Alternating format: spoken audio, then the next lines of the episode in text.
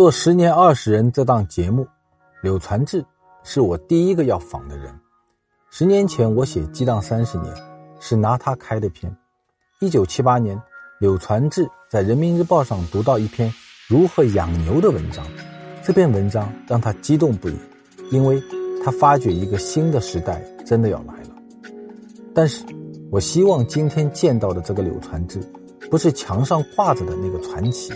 不是一个已经完成了使命的金盆洗手的教父，而是一个与时代一起进步，甚至仍然在焦虑的那个人。在刚刚过去的十年里，柳传志从一线退到了二线，联想仍然是排名中国民营企业前五大的集团，但是却在种种的争议之中。前几年，柳传志被发现罹患了癌症，可是。他仍然出现在很多的企业家场合上，人们仍然会认真聆听他的见解。我很想知道他如何评价刚刚过去的十年，他对这个急速变化的时代有什么话要说？他对自己满意吗？你做十年二十人呢？你要排名单呢？采访柳传志、张瑞敏，好像是当然会要去采访他，但是你仔细想想，从年轻的用户来讲，他们可能想看，更想看的是是马云啊，是马化腾啊，然后实际上意味着，他们已经变得不是很性感了，或者说你去拍柳传志，去拍张瑞敏，大家认为说啊，就是那个墙上那个人，你把他搬搬下来，再让他动两下，讲两句话来讲给我们听，所以甚至说他们已经成为了一个被革命的人了，要不要采访柳传志，要不要采访张瑞敏？是变成了一个特别纠结的一件事情。我觉得，那这这应该是去访他之前一个最大的一个一个焦虑。对，但是十年里面，其实大家变化挺大的，整个产业变化很大，而且中国的整个政治和经济环境变化很大。是是是。所以想想听您聊一聊，聊聊这个十年的这些事儿，包括一些想法。你是出？一个题目，我接着说呢。行，我来出题目吧。我来出题目，再对对对对对对。我们先从十年开始说起吧。我写《激荡十年》的时候，也很长时间没找到这个词，也不断问人。七月份，我碰到周其仁老师，我问他，我说：“如果用一个词来形容过去的十年，会用哪个词？”他想了一下，跟我说：“叫水大鱼大。”一开始呢，听到觉得很太直白了。但仔细想一想，可能是这十年一个最核心的特点。我们应该做一个好好在中国好好干的人，啊，应该是希望有一个好的一个一个营商环境，就是营商环境。嗯，所以对你是这种我说的东西，我们其实都特支持啊。谢谢谢谢。啊，因为有有些话我们自己说不方便 啊，得得你们说我才才比较方便啊。而且说的又比较透彻，也也也比较公正。嗯，咱俩咱们规矩是这样啊，我把我你要问我的话，我能说的我告诉你，但是也希望有些有些话。对，我知道，对，我知道，了解。像您这样那么长时间做企业啊，其实大家一直把您当做一个一个实体企业家，做联想、做电脑。其实，在过去一段时间里，你自己也也存在过一个一个角色的一个迭代和进化的一个过程，而且这一部分联想所获得的成就啊，不是很清楚。对，外加因为你原来那个那个那个太亮了，不不不，还还要再过一段时间才能清楚。这个十年，如果简单回看一下，刘总，你觉得最大的一个感触是什么？你说我对企业，还是说对国家，对对什么吧？对这个时代，呃，突出的就是这个不确定性。就是说，也还是有可能，这个各种变化吧。嗯啊嗯，包括了比如反腐的力度加大以后，嗯，会怎么样？嗯，你明白我说的意思吗？就是我们看历史的人和我自己亲眼见过的，都见过有些微微小的因素，嗯，实际底下隐藏着有火药桶啊，慢慢的在那干，这只不过是啊这个隐性问题。当然最主要的是中国的这个政经形势，嗯。啊，其实当然更直接的是，这个由于创新驱动，业务模式创新，啊，还有技术创新的驱动，使得这个整个行业变化。你像这个 BAT 吧，BAT，，现在移植到其他领域了，包括了这个什么啊交通啊什么全算上，嗯啊这些东西呢，会对整个的行业发生巨大的变化。嗯，当年我记得跟马云讨论这个，主要是电商对零售业这个变化，没想到后边会对金融方面产生巨大变化，而且这种变化呢，啊会带来很大的方便，但是呢，这个国家也会。有他的想法，对吧？怎么去把握平衡等等啊？呃，再有嘛，就是像这个舆论的问题，嗯，这说话的这个问题呢，大家都觉得好像这个是不是越自由越好？其实真的越自由也有它很不好的地方。嗯，任何人都可以随便造造谣，嗯，而造谣的东西呢，还特别容易被人信。嗯，对，像这些东西呢，实际上都新的课题，直接啊，都是直接。影响到人的心态，而这些东西呢，都会让社会是干燥还是湿润啊？其实跟做企业的都还是有有有很大关系的啊。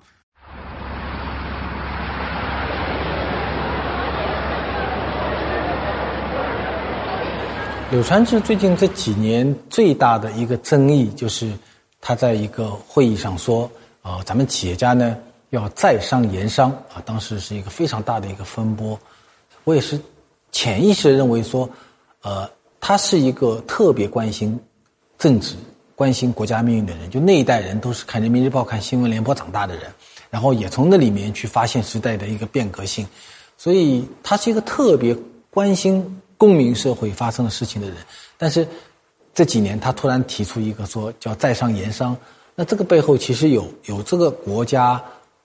正在发生的一些新的一些变化，或者说他对企业家的社会角色的一种新的一种认识，对这种认识，今天来看还是非常的模糊。就如果我问大家说，中国的企业家今天有呃两千多万人，每天诞中国诞生一万家私营企业家，那你说这些企业家跟中国社会有什么关系呢？他们应该承担怎样的公共责任呢？我想在今天仍然是一个。没有答案的问题。现在中国企业界，因为你是一个教父级的人物嘛，哎，对对，大家，他小波，你可千万别这么说啊，这这么说真的是弄得我，真的是是是把我挂在这，这个很很难受的啊。对，就该说还是说，因为每一个阶层都需要有一些 leader、一些领袖、思想者。你觉得中国企业家他所面对的那些不安呐、那焦虑啊，是来自于哪里的？你说是企业家不在？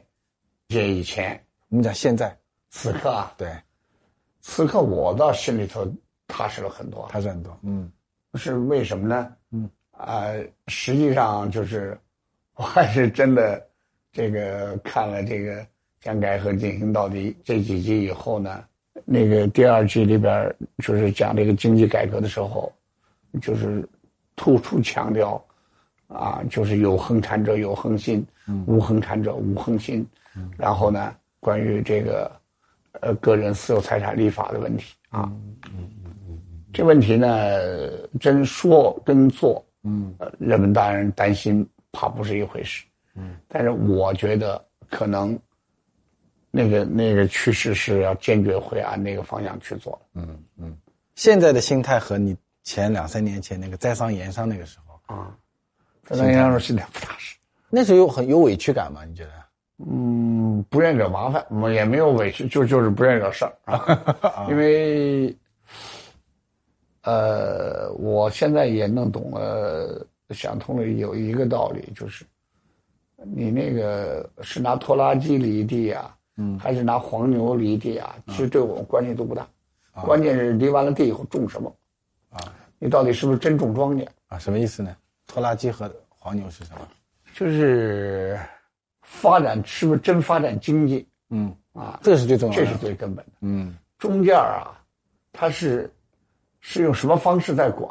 嗯，我我觉得不是有很多，比如公知啊，什么就是这个文化人啊，非常注意每一个变化中的这些具体环节。它叫程序正义啊啊，对对对，程序正义，程序正义固然重要，嗯，但是呢，老实说。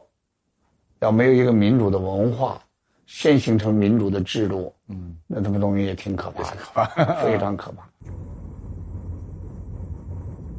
有段时间我一直想想写本书，叫做《企业家与综合社会》。嗯，因为我觉得七八年以来吧，就是中国最大的变化是出现了一个企业家阶层嘛，这个阶层原来是没有这部分阶层，那部分那些人已经非常多了。你怎么算五百万人民币那个年营业收入规规划？嗯，叫什么？叫做规模以上企业算，大概有五百万太少，有两百多万家，是五百万这太有点小，两百多万家，两百多万家企业是你多，那些多大一个数？对啊两百多万家是很大一个很大数数是。。如果个体工商户加在一起，大概四千多万，是那就更不得了。他觉得特就这部分人的崛起是特别大是。那是如果你再回过头来看呢，你觉得这一波人跟中国社会现在的关系是怎么样的关系？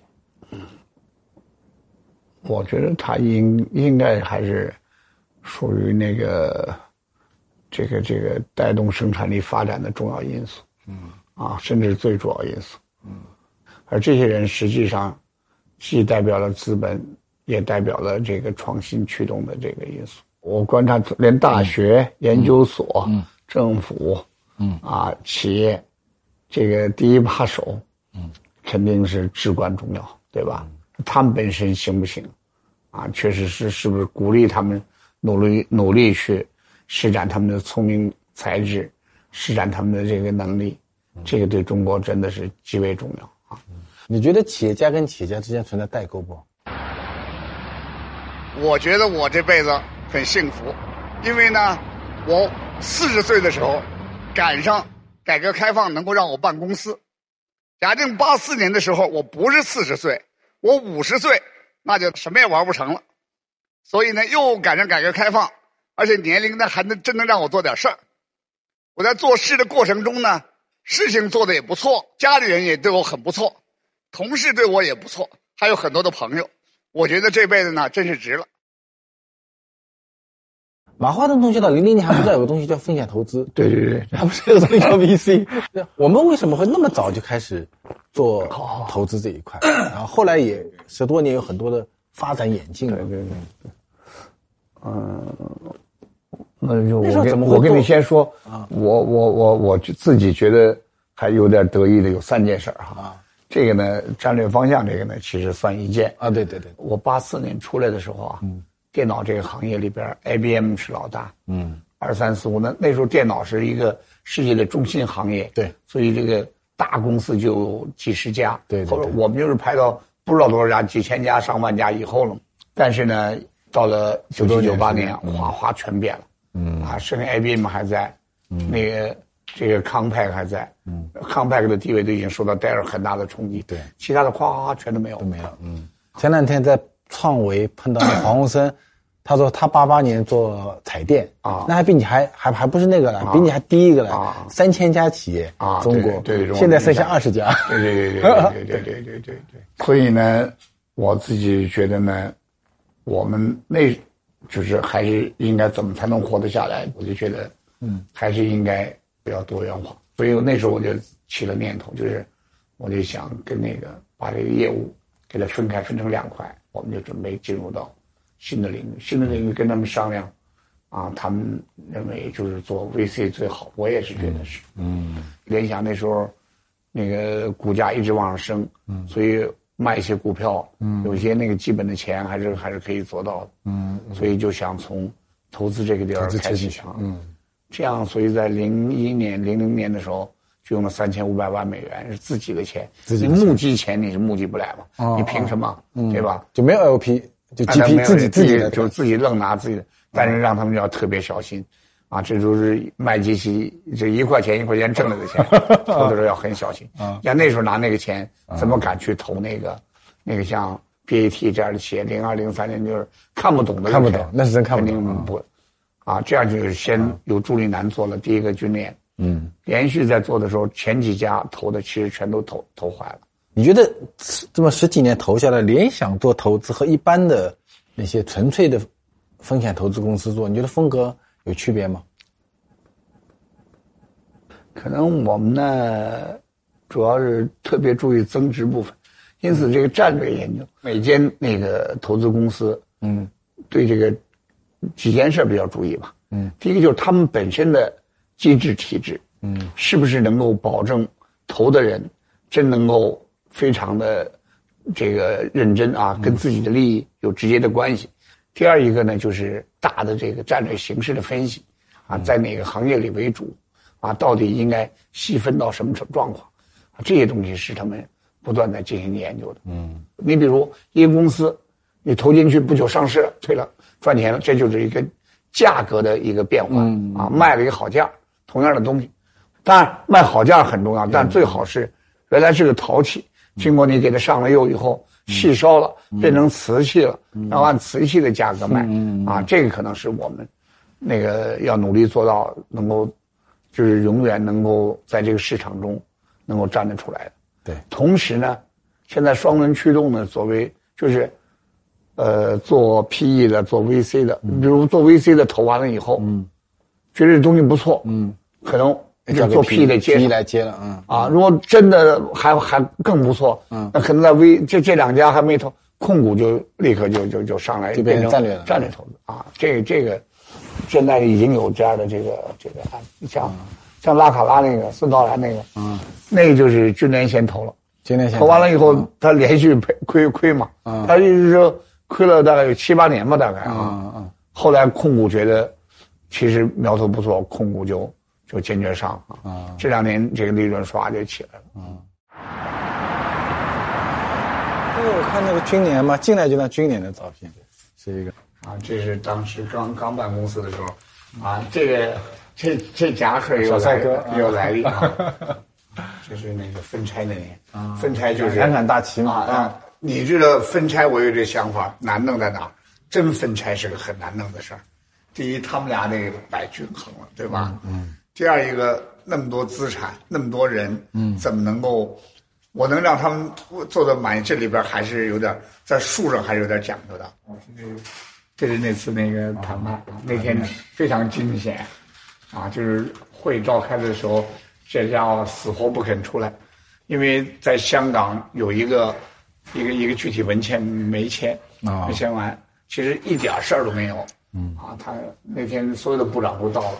这就出点小插曲，那天反正规模盛大啊！对，这个是重要性事件，就中国企业史上的重要性事件。这这，听他对投资的理解，我刚才回看了一下，我觉得跟一般的投资人真的有很大的区别，因为他是做实体企业出身的。你看，他投资一个企业的时候，他首先强调的是价值观。那对，如果是一个纯粹的投资人，他是个买卖关系。比如说，我投了一个企业啊，三年五年增值了十倍还是八倍，上市了。那么，投资人跟投资人比，说，哎，那我是谁更牛？那你看我咋我赚了八倍，你赚了六倍，那么你就站到我后面去。所以这是纯粹的风险投资人的想法。但是你看他说的是说，你是一个陶器，然后呢，我给你上层釉，那就是，呃，他对这个陶器本身的增值性和它的价值性的。诉求会大于这个陶器的价格的本身，然后他做联想做投资的三层结构也跟别人不太一样。你看他做 VC，做 PE，然后又做战略投资，甚至他会把一个企业从 VC 投起，比如他讲孙陶然的公司，先做 VC 投资，再做 PE 投资，最后面呢进入到一个战略投资，啊，这里面又回到那个问题说，那他为什么没有投中 BAT 呢？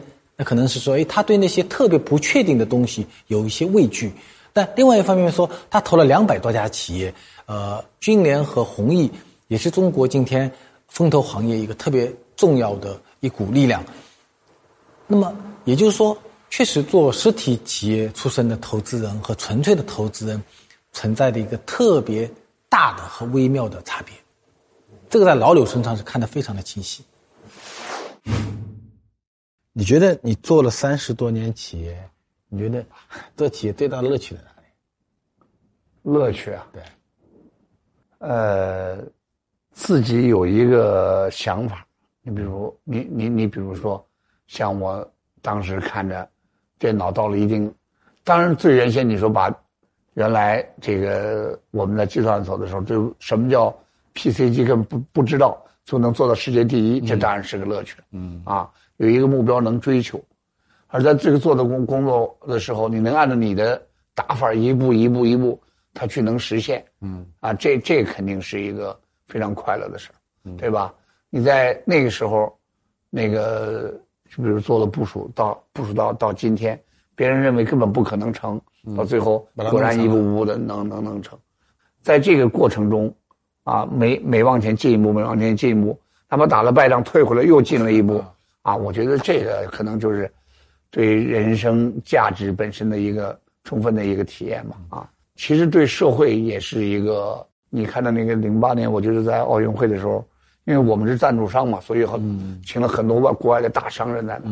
当他们惊叹不已的时候，啊，其实外国人对那年奥运会，你说中国花钱怎么样？不管怎么着吧，反正是外国人把嘴巴张成 O 型那么看着。嗯，那我觉得那就中国就是有钱的表示，钱从哪来的？当然我们这个做做企业的有贡献。有贡献。如果要没有那个改革开放，没有我们创造财富的话。就当年那个，你分什么呀？对对吧？你只能说 就分粮票，国家连粮就连粮票都都都都分不了。你你你就分过那个，他什么也没有啊。这点呢，我觉得是感到做企业家就是能够有计划的，以后自己能按照计划去运行啊。我想现在这几个互联网企业，对一样，他们并没觉得太受到什么更多的干扰。嗯啊，我觉得他们心中这个这个应该是很很愉快吧啊。嗯。这个当然，我们这个就是说，挨过饿的人在吃红烧，比他们感觉会更好。这是企业家共同的。共同的。你觉得你三十多年从企业家性格来讲，你觉得你是个保守的人，还是一个激进的人？我呀，我肯定是先一定要把这个碗里的饭做好。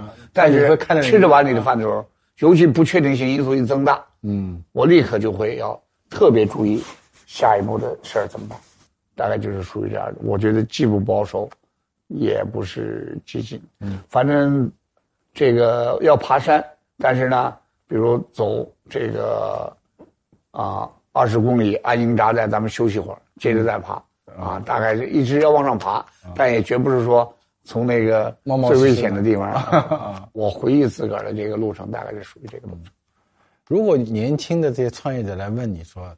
咱们做企业一路往前跑，但实际上是个爬山过程嘛，而且而且是个可能爬很长的坡，那些风险或者跟人成长有关的部分，那是什么东西？就最容易导致爬不上去的那部分。他那个那个性格上不坚韧，性格上不坚韧啊。嗯，这个好多人都这么谈。你看那冯仑他们那年开那个他们当年什么海南五君子金融那会的时候，几个人谈起，那几个人都是说。就是熬呗，熬 熬其实就是一种坚韧啊。嗯，这个这个跟性格有有很大关系，因为有的人摔倒了以后再往起爬，并不特别觉得痛苦或者怎么。你看那个谁，那个典型的孙宏斌是个激进派，不留余地往前猛冲吧。现在还在猛冲啊？这他也没有。你也培养出这么个人也不容易啊。没没没，这都是朋友嘛，这大家这个思路未必一样。嗯，但是呢，他摔倒了以后，他并不觉得。特别痛苦和可怕成什么样？接着往前走，很多摔那一下以后就痛苦的恨不得要跳楼要，人家没有，哎，没事啊。你你想想，实际抗击打这是一个，还有一个呢就是追求是否高远啊啊！你有的时候做到那儿以后，啊，老婆孩子觉得日子不错了，差不多能过了，靠点线是吧？哎，套点线，那日子差不多了。但实际上呢，啊，你要那个企业本身做不大了。啊，再加上其实你要稳稳那么做，外界不可不确定性那么大，这个被淘汰的可能性还是很大的 啊，就很大到你这个最后没饭吃啊，因为你就老以为这么稳稳做就可以了，啊，就这这也是一类，还有一类呢，就是确实是属于一开始能办起来运气不错，啊，但是学习能力不够强啊。学习，因为这个整个不确定性大了以后，就要求你学习能力要很强，嗯啊，不停的这个眼观六路，耳听八方，再把自己的这个能力不断提高，以以以适应社会，嗯啊，也是像你这也不停的在变嘛，啊，真的是这样，所以那个学习能力要要很强，嗯，学习能力强之中呢，还不仅是把这个事情做正确，更要去研究怎么去做正确的事儿。嗯，我觉得我们比如失去了这 BAT 的机会，应该给我的教训就是，也许这个河的对岸啊有一棵苹果树，就看见那棵树上有苹果，嗯。啊，吃尽千辛万苦，咱们先造个船吧，嗯，或者搭个桥吧，过去了以后，然后再去摘那个摘苹果。其实回过头来，隔壁就有一棵树，树上有很大的苹果，就是你没好好去看，那就比如被被挡住了什么的啊，啊，比如就在一个拐弯的后头，所以因此呢，这个这学习能力包括了这个战略的制定啊，我觉得还是挺重要。跟你讲了好三点，熬出来，要有理想，有愿景，要有愿景，还得不断学习。嗯，谢谢，谢谢刘总，感谢。我记得他跟我说过一个概一个词，就是二零一六年联想控股是排在中国民营企业五百强的第五位，有三千多亿的产值，但其中百分之七十多的利润不是来自于电脑，不是来自于实业，而是来自于投资。他就谈了很多。跟投资有关，他在投资上的心得。其实你看，他是一九九八年开始做投资的。我可以确切的相信，在一九九八年，马化腾同志都从来没有听说过什么叫 VC 这个词。